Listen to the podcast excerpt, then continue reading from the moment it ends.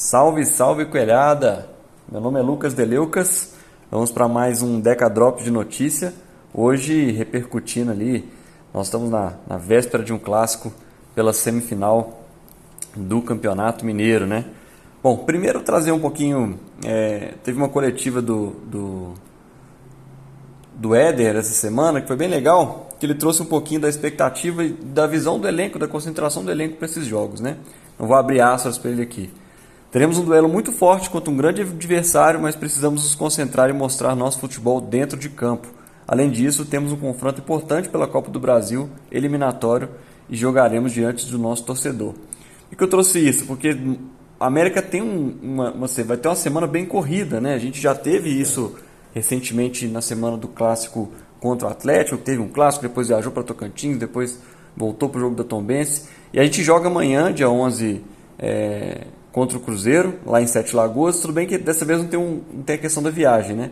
Mas a gente já joga depois, no dia 14, contra o Santa Cruz pela Copa do Brasil. E depois, já na outra semana, no dia 18 ou 19, ainda vai confirmar, vai ter outro jogo de volta contra o Cruzeiro também no Campeonato Mineiro. Então vai ser um, um, uma semana de que vai ser preciso bastante concentração é, é, para os atletas estarem inteiros para as partidas e a gente conseguir avançar nas duas competições. Né?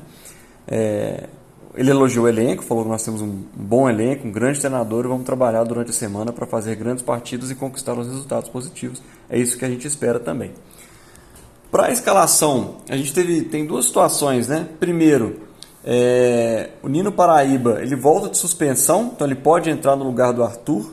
Eu, pessoalmente, prefiro que, que que, que o Arthur continue como titular. Eu acho que ele está bem. É, tudo bem que é um clássico, mas eu acho que ele já foi testado. Acho que entre ele e o Nino Paraíba, o Nino Paraíba não tem mostrado ser assim um, um super lateral que justifique também a titularidade no lugar do Arthur. Eu testaria, eu daria uma arriscada um pouco por ser jovem, mas, mas é, eu, eu, tentaria, manteria o Arthur de titular para essa partida. Mas vamos ver como é que vai ser a visão do, do Wagner Mancini. E o Nicolas provavelmente vai assumir também a condição de titular, ele que vem sendo titular ao longo da temporada e está muito bem também. No ataque, é, é, possível, pelas partidas recentes, que o Elton Paulista possa ser que comande o ataque ali no, no time titular, né? Ele, pelo menos, quando entrou, ele tem entrado, tem sido mais efetivo que o nosso boi bandido, né? E a gente vai ter o retorno do Matheus Gonçalves e do Mikael, mais Matheus Gonçalves, se Deus quiser, continua no banco de reserva, porque a princípio não mostrou nada ainda. E o Mikael dificilmente vai estrear como titular no clássico, apesar de gerar uma expectativa na torcida, porque já fez boas temporadas, já fez uma boa temporada relativamente recente pelo esporte, depois teve duas passagens não tão boas ali pelo, pela Itália, pelo Inter. Então vamos ver, né? A torcida do Cruzeiro está muito empolgada para esse jogo. Já adquiriram, já foram vendidos mais de 18 mil ingressos. Então, muito provavelmente teremos uma Arena do Jacaré lotada para essa partida. E para a torcida do América, a venda vai ser somente física e na loja do Boulevard.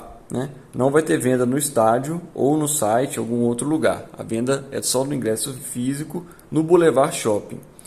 E para esse jogo também, eu não sei ainda, não tenho informações de como que estão esses ingressos, mas os 350 primeiros sócios que comparecerem à loja oficial e apre apresentar sua carteirinha e estejam adimplentes vão poder retirar gratuitamente esse ingresso. Então é um incentivo a mais para o torcedor que deseja aí, é, acompanhar essa partida lá em Sete Lagoas contra o Caio Buloso, né?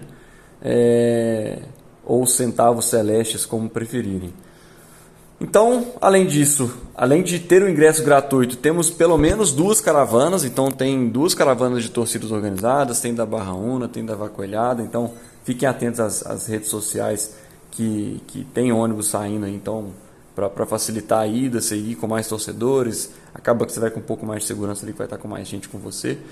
E no site do América também disponibilizou quais são os seus locais de entrada e tudo. Então, é importante ficar atento porque é um estádio é, apesar de ser perto, não é exatamente em Belo Horizonte, foge um pouco do costume de, de jogar no, na Arena Independência, né?